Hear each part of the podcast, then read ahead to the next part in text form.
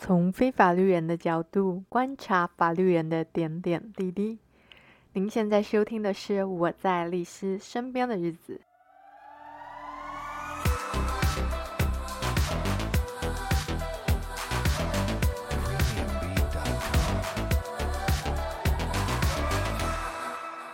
哦，大家好，今天呢？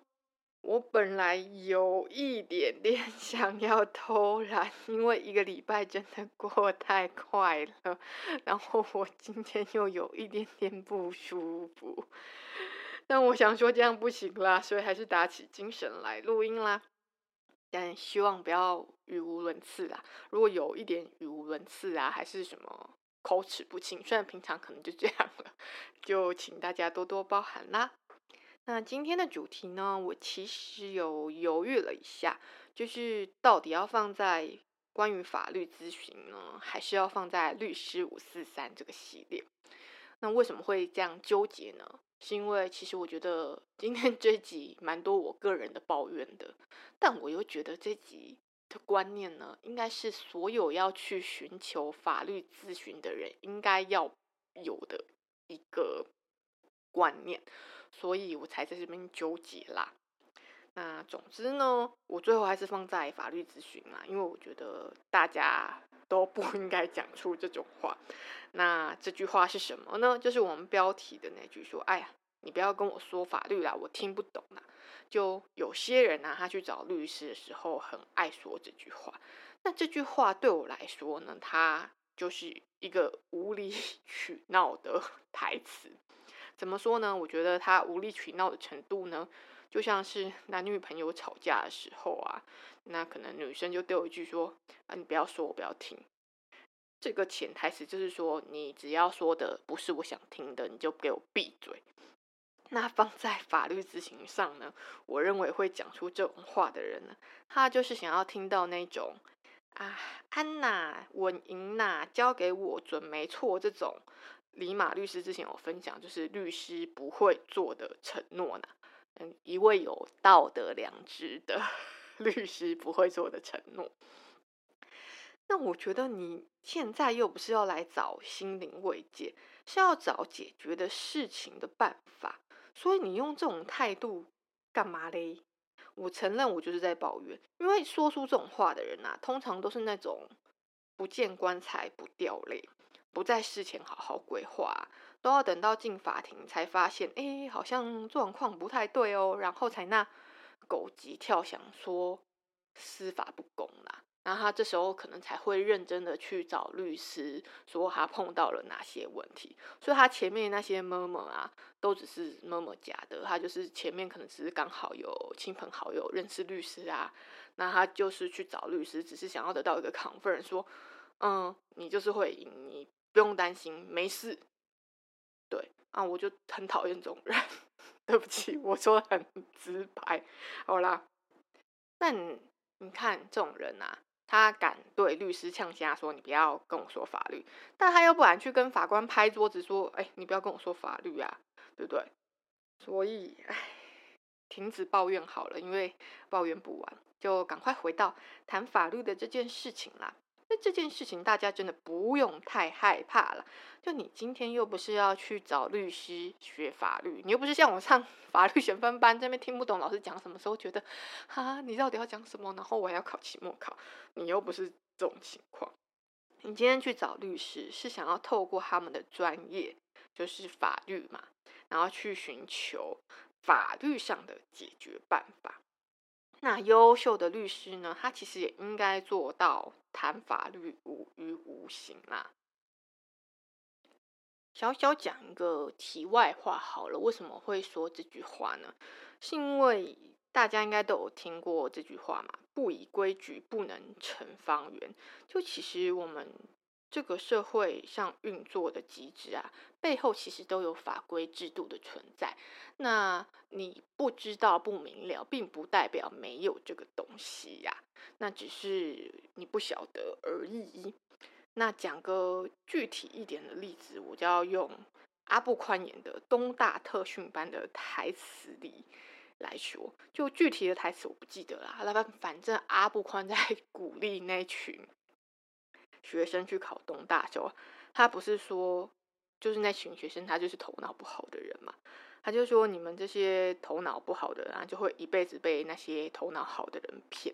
那为什么？他说，因为他们那些聪明的人啊，都巧妙地制定各种规则，譬如说什么税金啊、养老金、医疗保险制度等等等福利体系。他说，都是这些头脑好的人把他弄得很难明白。”那你们这些头脑差的人就什么都不知道，然后只能一辈子抱怨啊，然后一辈子被骗，然后投入了很多的金钱，然后都不像那些头脑好的人，因为他们了解就可以巧妙地利用这些规则。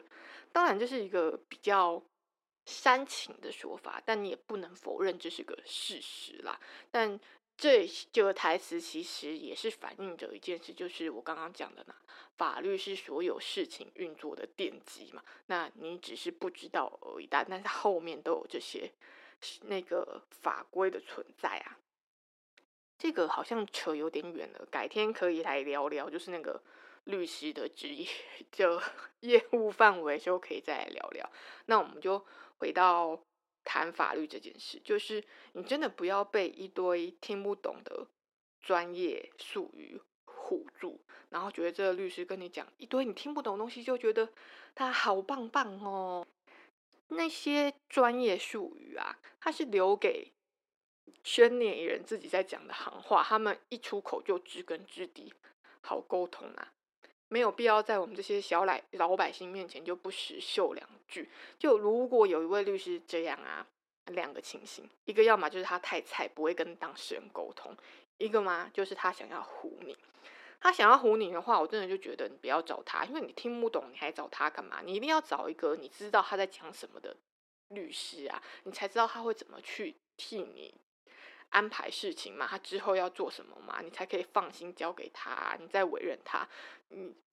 我除非有些人可能交男女朋友，不是在说 想要找有神秘感的人，这件事不要放在找律师身上好吗？好了，我讲个我自己的亲身经历好了，因为像。那个李马律师，他朋友不是很多，也都是律师嘛。那其实大家一起出去吃饭的时候啊，就有很多其实会不是法律人。那其实他们都很贴心，他们聊天难免有时候会聊到他们比较专业的东西。其实他们都会很贴心的去解释给旁边的人听，不会自顾自的那边聊，然后啊、好像自己显得自己很高大上这样，不会。所以。你换个方式，换个角度想，他们对待当事人当然也不会是这种态度啊。如果有个律师整天讲你不知道的话，我真的觉得你不用找他了。那回到我们的主题上，就是说不要跟律师讲说什么，你不要跟我讲法律啊，我听不懂这种话。我我在用医生来举例好了，医生真的是我们节目的常客。就是你想想看嘛，去看医生的时候，我们一定是哪里有病痛想要治好嘛。那基本上医生他在打的病历啊，你也不知道他在打什么。可能现在好一点呐，现在 电子病历，你可能到时候 Google 啊，一些那些字啊，你可以看得懂啊，而且都有上传到云端嘛，你自己都可以去查。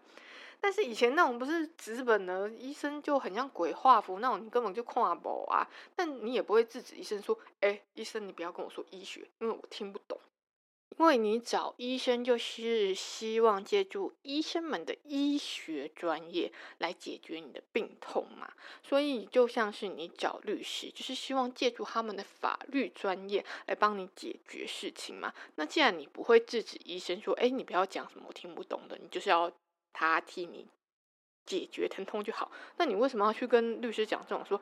哎，你不要跟我讲什么法律，因为我听不懂。所以在我看来啊，就是这种话，就是一个真心想要解决问题的人呐、他不会去说出口的话。一旦你说出这种话，对我来说，就是你就是那种去庙里啊问 神明事情啊，没有就是不不会没有醒不会会生气的那种人。好啦，我再继续说下去，我会变成抱怨了。我们就来小小的总结一下今天的两个重点。第一个呢，就是不要再对律师说，你不要跟我说法律啦，我听不懂。因为其实律师也没有要教你法律的意思，他只是要帮你解决事情。那第二点呢，就是如果真的有个律师从头到尾都在说你听不懂的事情，那你就 let it go 吧，就是 换 下一位。好，那感谢大家收听今天的节目，就到这啦。那大家也别忘了去追踪我们的 IG 哦。说到 IG，就是有些人很可爱，我也不知道什么就传了一张图，然后那张图我也不知道是什么意思。那那那那那那那就是我无法回复啦。再次感谢大家的收听喽，我们下次见啦，拜拜。